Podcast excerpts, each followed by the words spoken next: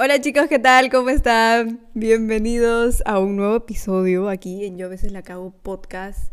¿Cómo están chicos? Aquí yo apareciendo nuevamente, estoy grabando esto un miércoles, no, es un martes todavía. Eh, ¿Cómo han estado chicos? ¿Cómo están? Cuéntenme, no me pueden contar. Espero que estén bien, espero que les haya, les haya ido bien en esta semana. Les cuento aparte de que he estado yendo muy seguido al cine, he ido dos veces al cine en esta semana, porque hace tiempo que no voy y la verdad es que he encontrado eh, un cine que es bastante barato, que antes nunca lo había visitado, pero en realidad es bastante barato. Me costó la entrada 6 soles y es en Cinemark, pero es el Cinemark de Comas. Entonces estoy aprovechando eso y estoy yendo al cine. He visto Batman, con mi estimado Robert Pattinson. Eh, y la verdad, la verdad es que esa película está bien chévere.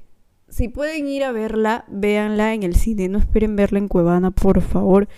Es una película que necesita ser vista en el cine. Tiene excelente sonido, eh, excelente actuación, pero o sea, si lo ven en la pantalla grande es muchísimo mejor.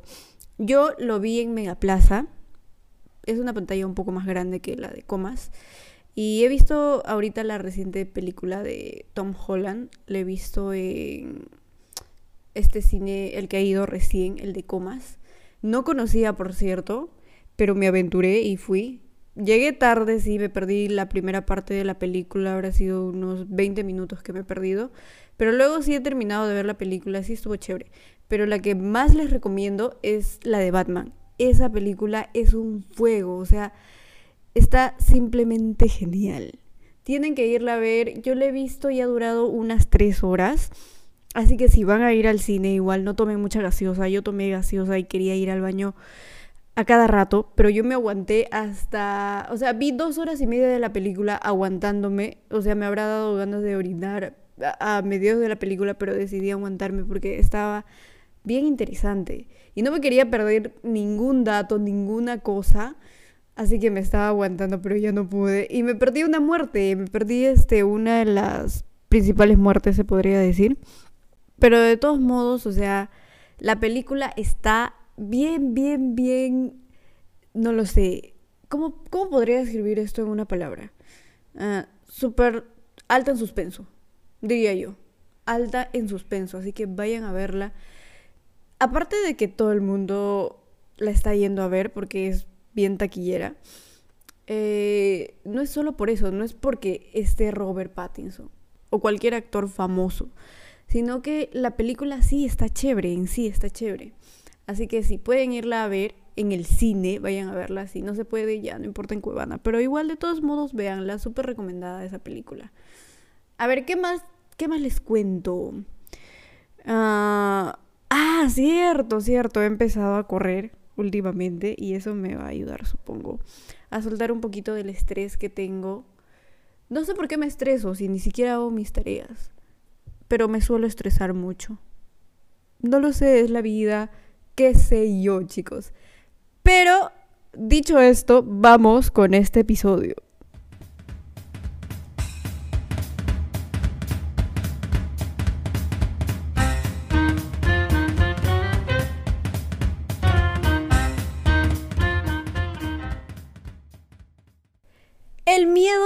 Fobias es el episodio del día de hoy, chicos. ¿Qué son las fobias? He estado escuchando dos pares de podcasts que hablaban justamente de la fobia, pero eran podcasts psicológicos, o sea, estaba buscando referencias y solo encontré podcasts psicológicos, podcasts de que te hablaban qué terapia llevar si tienes alguna fobia. Y en todas las terapias que te aparecían eran tipo, enfrente el miedo, o lo que se iba a tratar básicamente la terapia era enfrentar tu miedo. O sea, si por ejemplo este, tenías miedo a que te muerda un perro, básicamente tenías que enfrentarte a un perro que posiblemente te pueda morder. O por ejemplo, si tienes miedo ya a hablar en público, tienes que hablar en público. Lo más lógico. Pero yo, ¿por qué he elegido este tema?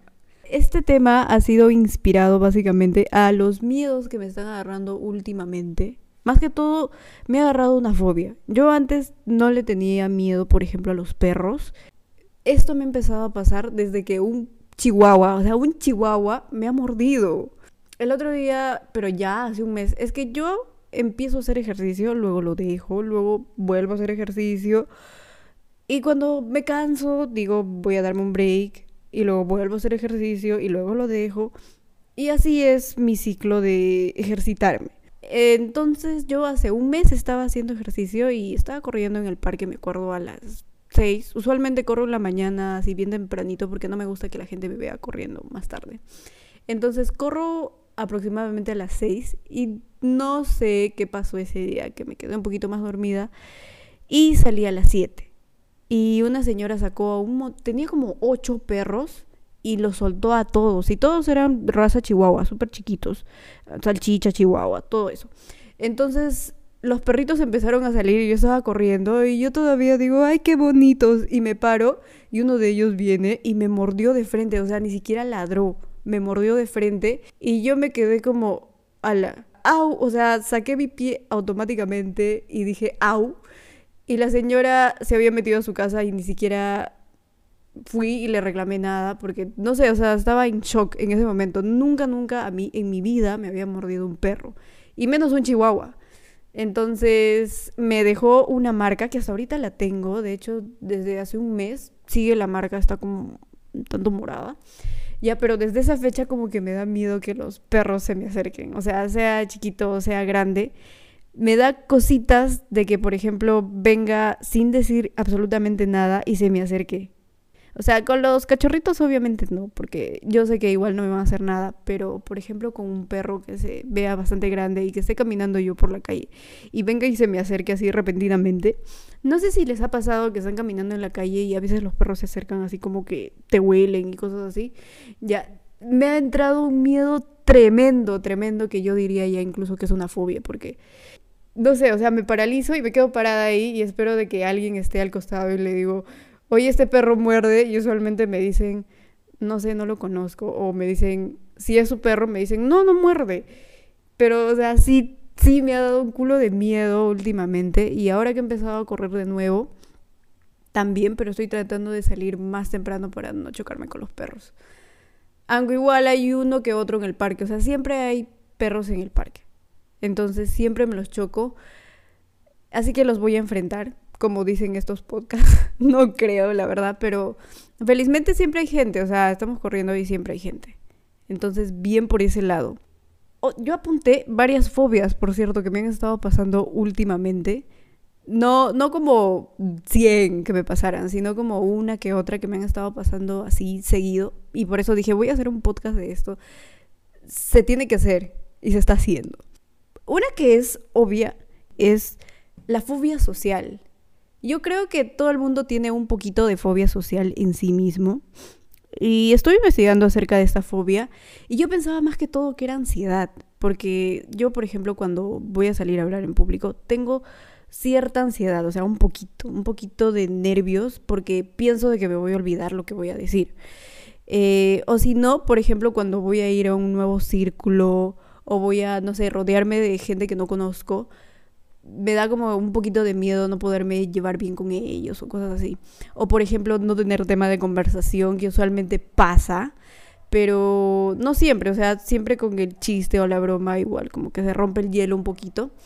Pero igual, o sea, al principio tengo como esta sensación y me di cuenta, o sea, buscando de que era fobia social, que era exactamente, por ejemplo, cuando tienes miedo de qué es lo que va a pensar eh, la otra persona de ti, o quizás un poquito de vergüenza en cuanto a otras personas, no sé, nervios a, a entrar a un nuevo grupo.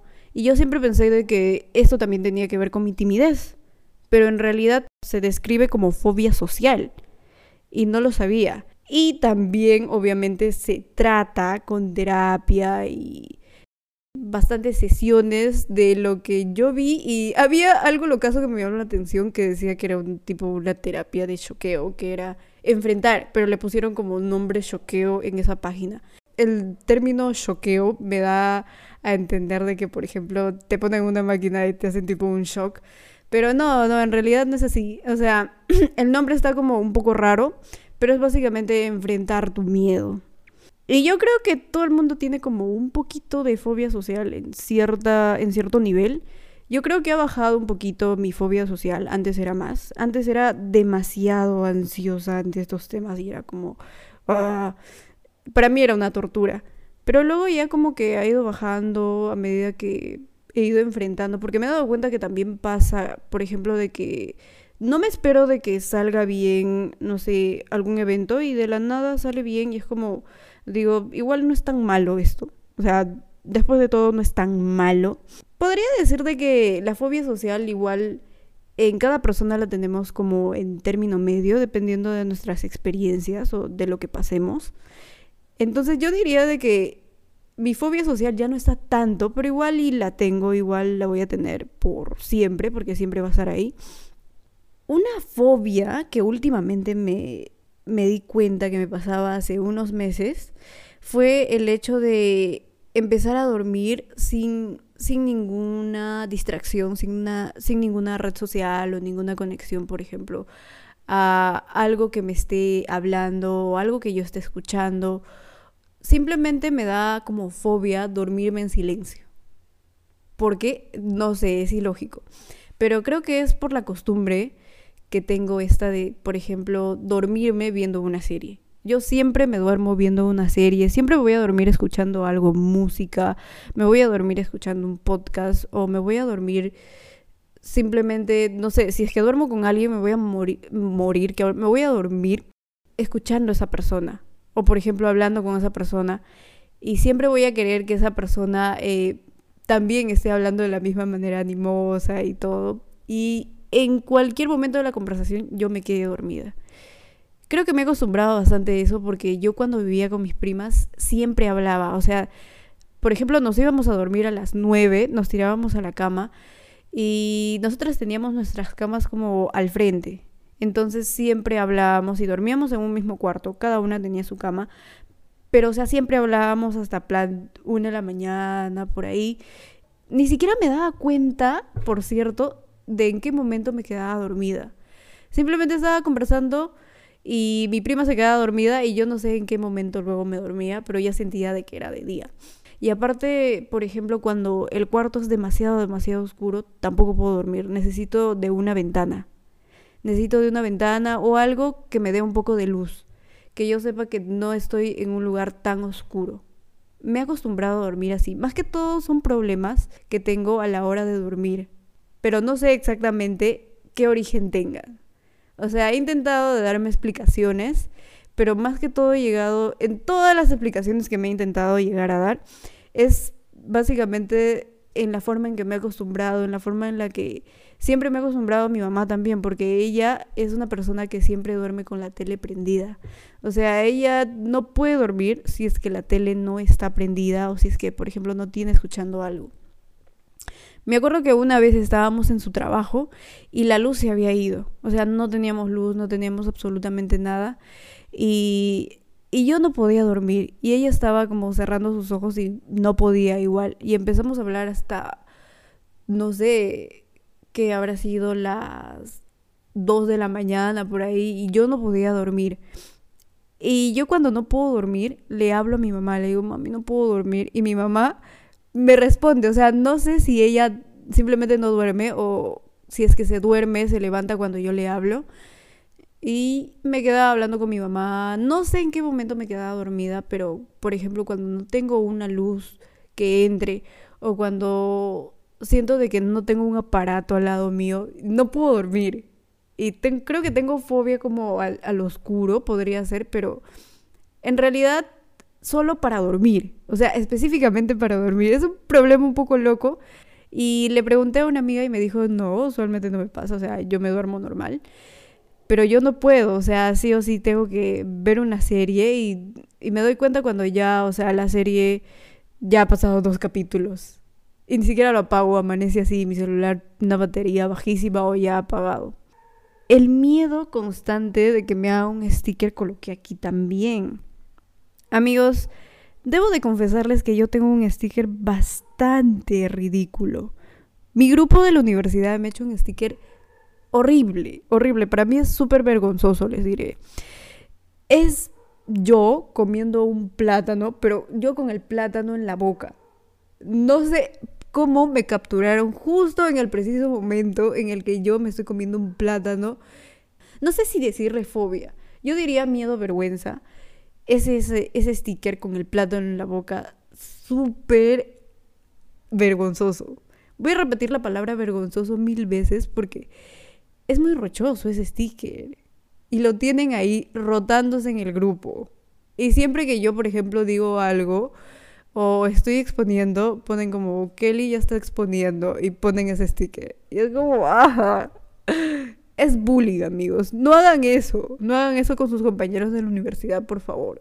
Y no se coman un plátano en la clase. Entonces, ese es uno de los miedos estúpidos que tengo. Vivo con el miedo constante de que me hagan un sticker nuevo. Coloqué otra fobia, que no es mi fobia, es la fobia de una de las personas que me rodean, que es bastante especial para mí. Y es una fobia que creo que todas las mamás tienen. No sé si todas las mamás lo tienen, pero especialmente la mía tiene un serio problema con eso. No sé si es una fobia, no sé si es la ansiedad constante de saber en dónde estoy. Mi mamá es una persona que me hace videollamada todos los días y no, no estoy siendo exagerada y no estoy mintiendo. Mi mamá me hace videollamadas todos los días, en la noche especialmente, para saber en dónde estoy. Yo no sé si es control o es ansiedad o es fobia lo que ella tiene. Creo más que todo que es ansiedad y control, pero bueno, vamos a decir que es una fobia. Fobia que me pase algo. Pero eso sí, eso sí es un poco eh, reciente también porque últimamente estaba saliendo mucho en la noche. Más que todo porque eh, empecé a hacer algunos trabajos en la noche. Se me ocurrió salir últimamente a fiestas. Entonces mi mamá siempre que me hacía la videollamada, eh, para que no se ponga un poco más intensa de lo que a veces se pone cuando no le respondo las llamadas, eh, le respondo.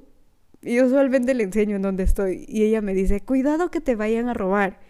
Y yo como, no me van a robar, o sea, no creo que me roben. Y de hecho ni siquiera pensaban que me iban a robar. O sea, sí sé de que me pueden robar porque es una posibilidad, pero no lo tenía tan como como miedo, o sea, metido en mí como un miedo, Si no lo tenía como, ay, es una posibilidad, pero no creo que me pase.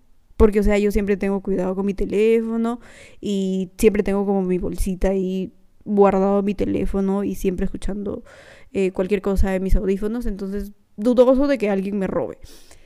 Eh, pero mi mamá es como, no sé, últimamente me estuvo diciendo, no, pero es que siempre pasa, o sea, de la persona que menos te espera, igual te puede robar.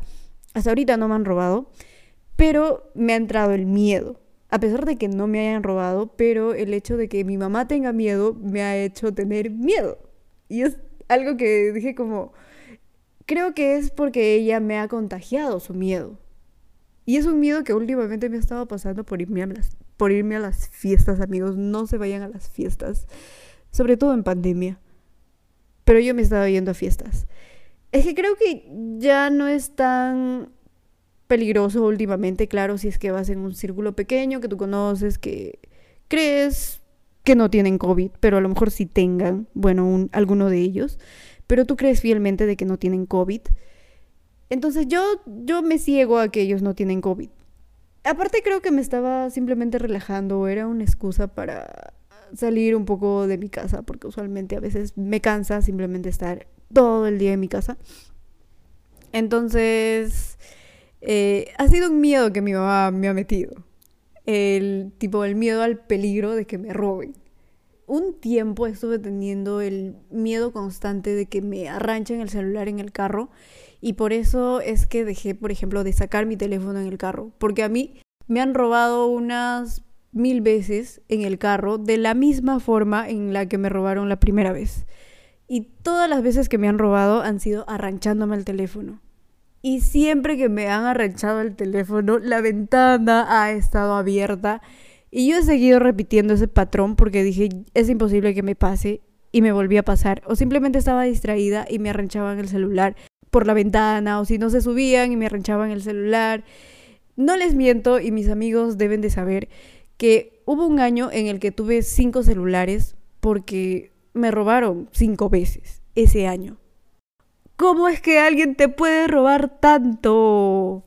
Y sí, amigos, a mí me robaron un culo de veces. Y me agarró como esa fobia de que, este, por ejemplo, me vuelvan a robar. Entonces lo que hacía era guardar mi teléfono en mi, en mi mochila y si sacaba mi teléfono era como que miraba mis costados, miraba mis costados como mil veces y esperaba que el carro esté avanzando para poder sacar mi teléfono, porque de esa manera era imposible que alguien me arranche el teléfono y luego lo guardaba. Y he, he adoptado como ese hábito de, por ejemplo, agarrar mi teléfono pero dentro de mi mochila o dentro de mi bolsa porque igual, eh, no sé, sigo como teniendo esta ansiedad y siempre veo como a los costados, veo de que la persona que está a mí rodeándome no tenga cara de choro o se vea, se vea decente, una persona decente para poder sacar mi teléfono. Porque, o sea, hay gente literal que tiene pinta de choro, tiene cara de choro y tú ya te das cuenta. O no sé si será la misma energía que irradian los choros, pero tú ya te das cuenta cuando una persona igual te está viendo, te está marcando para que te choree. Creo que es algo que ya he aprendido con las cinco veces que me han robado en ese año. Claro, sin contar las otras veces que me robaron en los primeros años, incluso de universidad. Debo enfatizar en la universidad, porque en el colegio nunca, nunca en mi vida me habían robado. Y siempre alardeaba de eso y decía, a mí nunca me han robado y no creo que me roben. Y mi mamá siempre decía, ah, es que no te roban porque tu abuelita te está cuidando. Mi abuelita desde el cielo supuestamente siempre me ha cuidado. Pero simplemente el tercer año de universidad, o el segundo, si mal no me acuerdo, eh, me robaron cinco veces. Y sí fue bien darks. Fue recontra darks. Y en el primer año, me acuerdo de universidad, el primer mes de universidad me robaron mi celular. Y yo llegué llorando a la universidad y les dije a mis amigos, oye, me han robado. Y ni siquiera eran mis tan amigos porque era el primer mes de universidad. Y de todos modos me prestaron un celular y felizmente tenía grabado el número de mi tío de memoria. O sea, yo usualmente no me grabo los números, ni siquiera este, mi propio número. Ahorita no me sé mi propio número. Pero, por ejemplo, el de mi tío siempre me lo he tratado de memorizar porque antes yo no tenía teléfono y en el colegio usualmente me hacían llamar a mis papás. Entonces siempre tenía como grabado el número de mi tío. Para cualquier cosita, eh, me acuerdo que mi tía antes me decía, oye, llámala a tu tío. Y ya me tenía como grabado su número. Entonces le llamé y le dije, bloquea mi celular que me han robado. Y mi tío me dijo, pero ¿cómo? ¿Cómo si? O sea, hemos sacado ese celular recién, ni siquiera tiene un mes de pagado y ya te robaron. Y yo estaba, pero tío, me han robado, ¿qué puedo hacer? Y, y simplemente me dijo, ya, ahorita lo bloqueo. Y me cortó. Y yo me quedé como, no, ahora me van a gritar en mi casa. Llegué y no me dijeron nada. Solo mi tía me estuvo mirando súper feo y me dijo, ay, pero ¿cómo te van a robar? Y yo, no sé. Y me fui a mi cuarto y empecé a llorar. Y luego mi mamá me dijo, ay, Amairani, pero o sea, tiene un mes. ¿En qué cabeza cabe? Y encima había sacado ese celular con un plan. Y tuvimos que cancelar el plan.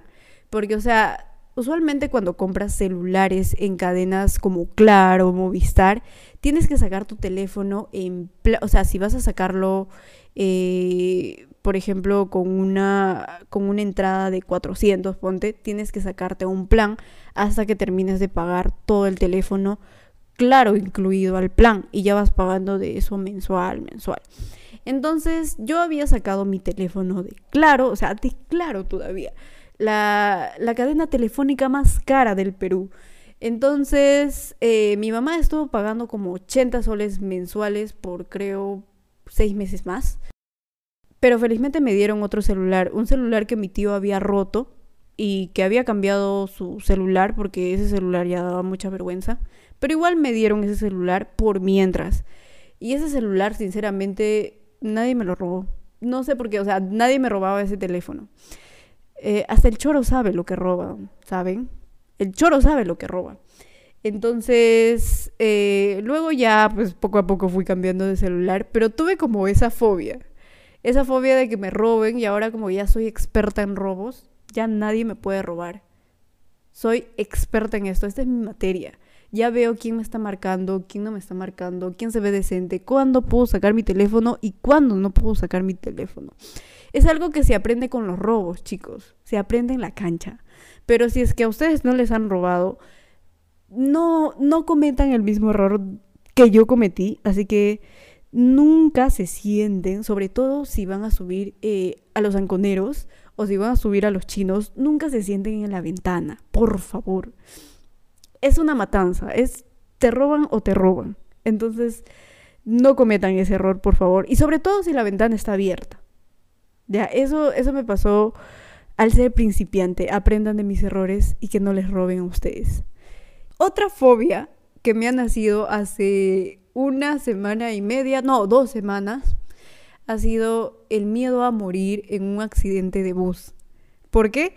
Porque me fui a Huancayo y nunca, nunca en mi vida había ido a Huancayo. Y resulta que su vía es bastante angosta, ¿saben? Es una vía ni siquiera eh, que tenga cuatro carriles, como usualmente lo tienen casi todas las vías de Lima, sino que solo tenía dos carriles, uno para el sur y otro para el norte. Y usualmente pasaban camiones pesados y los buses. O sea, había uno que otro taxi que pasaba, pero era rarísimo. Más que todo pasaban buses y camiones. Y las curvas eran indescriptiblemente, se podría decir, seguidas. Eran muy seguidas, tenía demasiadas curvas y en cada curva yo sentía de que nos íbamos prácticamente al más allá. O sea, yo sentía de que ya nos íbamos a morir porque encima el carro estaba manejando súper rápido. Aparte tenía como 20 túneles y no les estoy mintiendo. O sea, la vía era bastante, bastante fea. Si bien es cierto, sí era pista, era muy angosto y sí me dio miedo. No es, por ejemplo, cuando yo voy a provincia y me voy a Huaraz, que la vía es, se podría decir, bastante ancha, pero para la vía de Huancayo no es así es bastante angosta, tiene bastantes túneles y tiene curvas seguidas. Entonces esas curvas seguidas, cada que el bus, aparte considerando de que el bus es bastante grande, eh, tipo se inclina. Entonces cuando cada que el bus se inclinaba, yo sentía una taquicardia horrible. No sé si era demasiado exagerado, pero yo sentía de que sí nos íbamos a caer. Porque, o sea, literal estaba ahí el abismo y encima el abismo era grande porque se veía como si, por ejemplo, pasaras... Eh, no sé si ustedes habrán viajado alguna vez por el Cañón del Pato. El Cañón del Pato es, es como un río que pasa, pero es bastante hondo. Y el camino está bien, bien arriba. Ya, se parecía muchísimo a ese camino, que es de verdad, es el único camino que me daba miedo cuando voy, por ejemplo, a Huaraz. Nunca, nunca había ido a Huancayo. Y, la, y esta vez que fui, dije, o sea, si vuelvo a ir, sí o sí tengo que ir en avión. Claro, si es que hay un aeropuerto, no estoy segura si hay un aeropuerto ahí, pero, eh, o sea, si quisiera ir, por ejemplo, al menos a un lugar eh, que quede cerca, que tenga un aeropuerto, porque no pienso ir otra vez en bus, me dio demasiado miedo. Y es por eso, creo yo, que tiene bastantes túneles, para que eh, mediante esos túneles, pues el bus no se caiga o quizás ha habido demasiados accidentes también por ahí. Y nosotros cuando fuimos a Huancayo era época de lluvia. Entonces a la hora de volver, o sea, en la ida yo ya estaba traumada. Me acuerdo que intenté dormirme, no me pude dormir y vine, o sea, me habría dormido una hora y luego todo el camino estaba como viendo, viendo si nos caíamos y sentía mi taquicardia. Pero mi mamá se quedó seca y así le hablara no me hizo caso. Cuando ya estábamos por, ¿cómo se llama este lugar? Chosica, ya estaba como ya, o sea, ya no me voy a morir, no creo que me muera eh, en este viaje. Ah, y hablando de eso, bueno, más que todo antes, tenía miedo a la muerte. No a la muerte en sí, sino miedo a morirme yo. O sea, miedo a morirse uno mismo. O sea, siempre me ha dado como esa pensadera de, pucha, si me muero, ¿qué pasa después? O sea, me, me, va a doler y qué tal si, si, o sea, me entierran y me despierto en mi ataúd y estoy viva y, y luego no puedo salir y, y, me ahogo y de verdad sí me muero. Porque, o sea, en la, en la Edad Media no se sabía que alguien se desmayaba, ya pensaban de que se moría. Por ejemplo, podía estar eh, esa persona en pleno velorio y se levantaba, porque solo se desmayó, pero todo el mundo ya lo daba por muerto, porque, o sea, cuando te desmayas, no sé si es como cuando te duermes, nunca en mi vida me he desmayado, nunca he conocido a una persona desmayada, nunca he visto una persona desmayada. Entonces, no sé, solo sé de que les ponen alcohol, creo, y no sé por qué me da miedo de que, por ejemplo, yo me muera y me despierte. ¿No les ha pasado de que eh, hayan visto alguna película que haya sido de comedia ficción, como Scary Movie, que tipo se, se, levanta de la nada ya de muerto? Ya, yo creo que he visto muchas de esas películas y por eso es que me da este miedo. Y es como un miedo de que, por ejemplo, también eh, me muera lentamente. Ponte que me, no sé, por ejemplo, eh, esté en un, no sé, en un barco y el barco se hunda y yo me muera ahogada en el fondo del mar. Y encima el mar es oscuro, porque en el fondo del mar es bastante, bastante oscuro. Entonces, eso sí sería una manera bien fea de morirse. O sea, morirse ahogado y, de, y aparte oscuro. Sería bien, bien darks, literal. No sé, ahogarse ha de ser feo. O sea, yo las veces que me he revolcado en la playa, porque las olas a mí usualmente me revolcaban. Yo soy bien chiquita y cuando era más chiquita era más chiquita. Entonces me acuerdo que yo intentaba ser valiente o fingía ser valiente y simplemente iba. Pero, o sea, mi tía siempre estaba como viéndome que no me meta tanto a la playa. Y usualmente la ola me tapaba y me tragaba bastante agua. Por ejemplo, cuando una vez la, la ola me hizo rodar, creo que me quedé en el agua por 30 segundos y esa sensación de que te ahogas es bien horrible. Entonces morirse así ha de ser una manera súper fea de morirse. Eh, si yo me muero, me gustaría morirme, tipo me duermo, me despierto y ya estoy muerta. O nunca me despierto, simplemente. Eso sería como algo fácil, o sea, te mueres y ya no te despiertas, pero tiene sus desventajas porque no has tenido tiempo de pensar en la última cosa que has querido hacer o en la última persona a la que te has querido, por ejemplo, decirle algo, disculparte, o no sé, o maldecir a esa persona, o lo que sea, lo que sea, o por ejemplo, comerte la, la comida más rica que, que has probado en tu vida, y como ya te vas a morir, nunca más la vas a probar, pero no sabes. Esa sería una de las desventajas, pero prefiero esa desventaja mil veces a morirme, no sé, ahogada en el fondo del mar. Eso sería terrible, simplemente la peor experiencia del mundo mundial. El otro día estuve hablando con mi amigo justamente de esto, o sea, y ustedes dirán, ¿por qué hablas de eso con tu amigo? Eh, no, amigos, usualmente yo no hablo de la muerte con mis amigos, pero saltó gracias a que mi amigo me mencionó algo de la Biblia sobre una tarea de su hermana y yo le dije como, oye, si fuera por la Biblia, yo, este, si muero, me iría al infierno inmediatamente. Y él me dice, oye, yo también, jaja, creo que todo el mundo. Y fue como, sí, porque la Biblia es bastante contraproducente y creo que hasta porque comes de más ya, ya estás haciendo pecados. O sea, por la gula. Creo que la gula también es pecado. Ya yo cometo gula usualmente porque, no sé, o sea, de la nada me da hambre y, por ejemplo, algo está rico y no tengo mucha hambre, igual voy a comerlo porque está rico, no porque necesariamente tenga hambre. Entonces creo que eso es como un pecado en la Biblia. O sea, por ejemplo, una vez que ya te llenas y sigues comiendo, eso ya es gula, entonces es pecado. Y aparte de ese pecado he cometido muchos otros pecados, como creo que cualquiera. Entonces, sí o sí me iría al infierno. Y mi amigo me dice, oye, pero, o sea, ¿qué tal si pasara como en la filosofía que tipo, eh, te mueres y reencarnas? Y yo le digo, oye, sería lo caso. O sea, a mí, por ejemplo, me gustaría reencarnar, no sé, en un lindo bebé otra vez.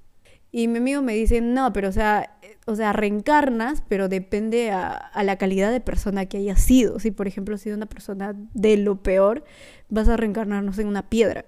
Eh, y yo le dije, ah, su, no sé, y tú, este, yo le dije, ¿en qué quieres? ¿En qué quieres reencarnar? Y me dice, no sé, en una rosa, me dijo. Y yo le dije, pero o sea, si eres una rosa y te arranchan, o sea, ¿qué tal si vienen unos niñitos y hacen contigo, me quiere, no me quiere? Y me, me mandó una carita de esas de payaso. Porque, o sea, yo he imaginado, por ejemplo, también reencarnar en una planta, porque creo que califico más o menos para eso. Reencarnar en una planta, pero nunca me había imaginado, por ejemplo, reencarnar, reencarnar, por ejemplo, en una piedra. O sea, no creo que sea tan mala para reencarnar en una piedra. Pero fácil en una planta sí. Pensándolo bien, sí sería bien feo también reencarnar en una planta porque a veces pienso de que la gente no cuida las plantas, o si las cuida es simplemente para sentirse mejor. O sea, tipo, eh, sufro de ansiedad o depresión, ya voy a criar una planta. O no sé, estoy sola y ya voy a crear una planta. A veces lo siento así. Entonces no me gustaría ser una planta. Y si eres una planta de la calle que crece sola, usualmente te, te, te arranchan, pues, o sea, eres como hierba mala y das como mal aspecto, entonces te quitan. O si eres, por ejemplo, una planta criada al aire libre, igual alguien contigo te rompe y se lo regala a su flaca, cosas así. Entonces no sería tan conveniente reencarnar en una planta. Por eso sería mejor reencarnar, no lo sé. Otra vez en un ser humano, creo yo. Sería lo más justo si Dios no se opone, claro. Entonces, creo que sería una excelente reencarnación. En un lindo bebé, por favor. Es lo único que voy a pedir. Y ese fue mi miedo a morir. todo el rollo ese de morir. Y eso es todo, creo chicos, por el episodio de hoy, que se me ha ido en hora. No puedo creer que ya haya grabado casi cerca a una hora. No lo puedo creer todavía, pero sé de que esto se va a hacer un poquito más chiquito porque voy a tratar de editar algunas cosas que quizás no vayan. Pero de todos modos ha sido un gusto volver a grabar el podcast para ustedes chicos. Gracias por escuchar y por favor recomienden el podcast porque ayer le mostré mi podcast a una amiga y me dijo, oye, publicita tu podcast. Así que chicos, si les gusta mi podcast, por favor compártanlo. y mi voz ya se está terminando, es que ya... es que ya es casi una hora. Ha sido un gusto de nuevo, chicos. Recuerden que pueden seguir al podcast. Si es que ustedes están escuchando este podcast por primera vez, pueden seguir el podcast como arroba yo a veces la cago en Instagram, que es la única red social que tiene por el momento. Muy pronto, sé que voy a hacer YouTube muy pronto. Me falta presupuesto porque, eh, pues porque sí, porque a veces eh, no se puede tener todo lo que uno quiere. Entonces, así es, chicos. Síganme por Instagram que voy a hacer más publicaciones, lo prometo. Y eso fue todo por el día de hoy, por el episodio de hoy que viene después de una semana y media. Y gracias por escuchar nuevamente. Bye.